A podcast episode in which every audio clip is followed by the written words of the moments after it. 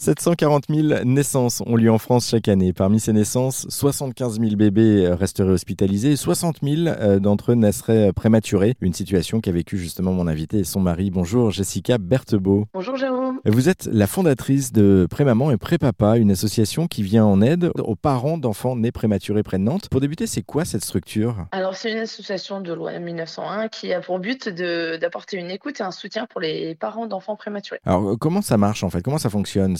Vous, vous, disiez c'est l'écoute, il, y, a de l'écoute, des conseils, il y a des deux, euh, des deux en même temps? Alors euh, moi par contre je ne donnerai pas de conseils euh, sur tout ce qui est médical parce que c'est pas mon rôle du tout. Je, laisse l'hôpital s'en charger. Tout ce qui est psychologique non plus. Il y a des psychologues qui sont là pour ça. Mais c'est plus sur l'échange, sur les parcours parce que je suis passée par là donc je peux apporter mon témoignage. Mais niveau conseil, je reste prudente. disons que je vais être plus là pour vraiment soutenir. Revenons du coup à, votre histoire personnelle, Jessica. On va, on va en parler un petit peu plus longuement. Vous êtes maman de, quatre enfants, donc vous avez deux petites filles, deux petits garçons, et justement un des petits garçons, donc le, troisième de, la fratrie, qui est né euh, prématuré. Euh, il est né avec combien de temps d'avance? Alors il est né avec deux mois et demi d'avance, soit 30 semaines aménorées et deux jours. On le précise hein, pour euh, celles et ceux qui nous écoutent, pour estimer la période de grossesse, il y a deux méthodes de calcul qui existent. La semaine de grossesse avec bah, au point de départ la fécondation, et puis la semaine d'aménorée, où cette fois, eh bien, on prend le premier jour des dernières règles en référence.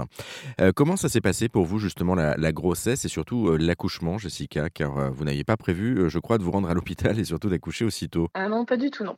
non, c'est-à-dire que j'ai déposé mes, enfants, c'était la sortie du confinement. Donc les enfants reprenaient le chemin de l'école et je suis partie faire un contrôle à l'hôpital parce que je sentais moins mon bébé bouger. Et arrivé à l'hôpital, bah, très vite pendant l'examen, le médecin a été appelé, il a déclenché le code rouge, donc qui montre bien l'urgence donc euh, j'ai eu une césarienne au bloc euh, au plus vite pour sortir mon fils parce que bah, il était en train de mourir. Et, comment on vous explique à ce moment-là que, euh, enfin, parce que je présume que tout va très très vite, comment est-ce qu'on vous explique qu'il y a un danger, que votre enfant, bah, là, il va naître maintenant, alors que vous, vous l'aviez pas prévu du tout?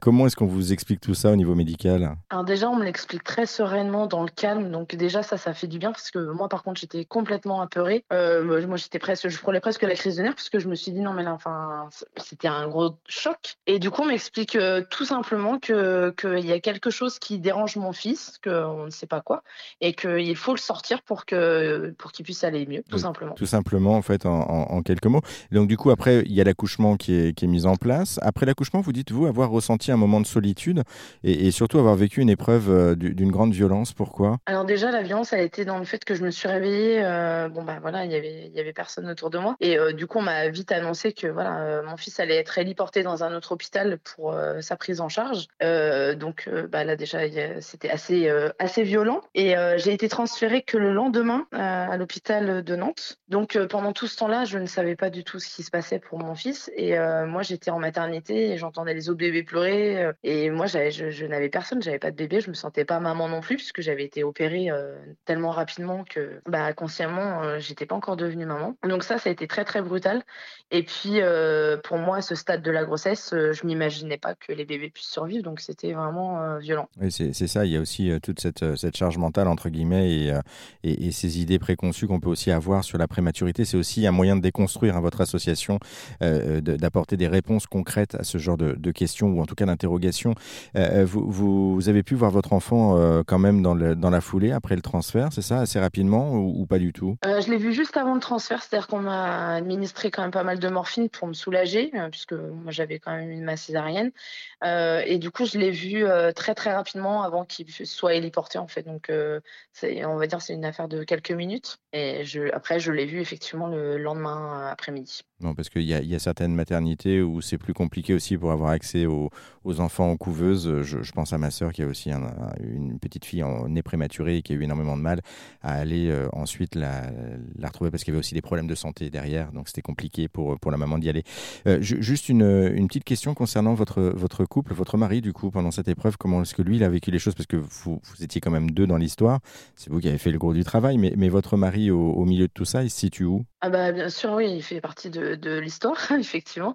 Euh, bah, C'est-à-dire que pour mon mari, ça a été aussi euh, très, très brutal. Après, euh, il a vécu les choses comme un papa, pas comme une maman, c'est un peu différent. Ça n'enlève pas du tout la douleur, hein, mais déjà, il a eu mon appel hein, pour lui dire que j'allais avoir une césarienne en urgence. Donc, quand il est arrivé à l'hôpital, il n'avait aucune certitude que, que nous ayons survécu tous les deux. Hein. Il ne savait pas du tout. Donc, il a eu cette peur-là. Ça, je le sais parce qu'il me l'a dit après. Et puis, bah, après, il a eu les mêmes peurs que moi. C'est-à-dire qu'on ne savait pas du tout si notre bébé allait survivre et si, en survivant, bah, est-ce qu'il allait avoir des, des, séquelles ou pas. Enfin, a eu voilà, les mêmes craintes que moi là-dessus, par contre. Hein. Mais on est resté soudés, par contre, dans l'épreuve. Et, et, du coup, euh, votre mari aujourd'hui fait partie aussi intégrante de l'association, c'est-à-dire qu'il vient lui aussi témoigner auprès des, papas, pourquoi pas euh, un petit peu et leur donner quelques conseils ou, ou sans donner de conseils, en tout cas leur témoigner justement de son vécu à lui? Alors si euh, effectivement il y a des papas qui font la démarche de contacter l'association, effectivement je pourrais les rediriger vers mon mari qui répondra volontiers.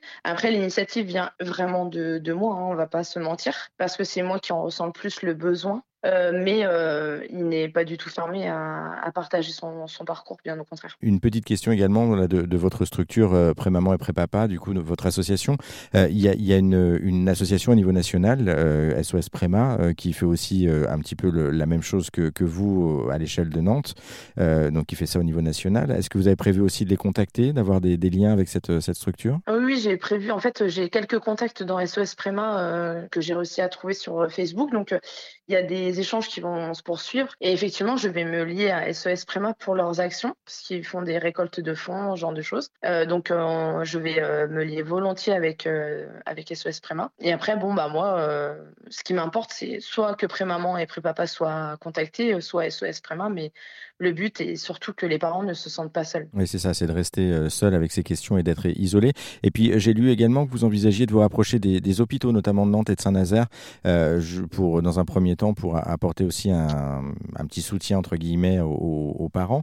Euh, que, pensent-ils justement ces hôpitaux de, votre démarche? Alors je n'ai pas encore eu contact avec euh, les personnes concernées de l'hôpital, donc je ne saurais pas vous dire. Euh, mais je pense que c'est quand même une démarche qui est assez facilement accueillie. Donc maintenant, reste à voir. Mais en, tout cas, qui est déjà bien accueillie du, grand public parce que vous avez quand même pas mal de, retours, déjà quelques conseils, enfin quelques retours de, personnes, de, de, parents ou de familles sur votre association, sur votre démarche. Oui, effectivement, j'ai reçu euh, des, messages par mail et par SMS pour me remercier d'avoir créé cette association-là et pour me dire aussi que parfois ces personnes-là auraient aimé euh, bah, trouver une écoute attentive quand ça leur est arrivé. Euh, donc après, on sent un petit peu de regret à ce moment-là, mais bon, le principal c'est que maintenant ça existe. mais c'est surtout que SOS Préma comme Prémaman et Prépapa a besoin de visibilité et mm. de d'être mis en avant aussi par le corps médical auprès des parents. Bon, en tout cas, c'est important que vous soyez là. Merci beaucoup, Jessica Berthebot, euh, pour cette présentation. Ça s'appelle l'association Pré-Maman, Pré-Papa. Euh, c'est du côté de Nantes que ça se passe en physique, mais également partout en France, euh, en dématérialisé, notamment par Internet. Si vous souhaitez en savoir plus, on vous a mis tous les liens sur notre site internet rzn.fr. Merci beaucoup, Jessica Berthebot. Merci, Jérôme.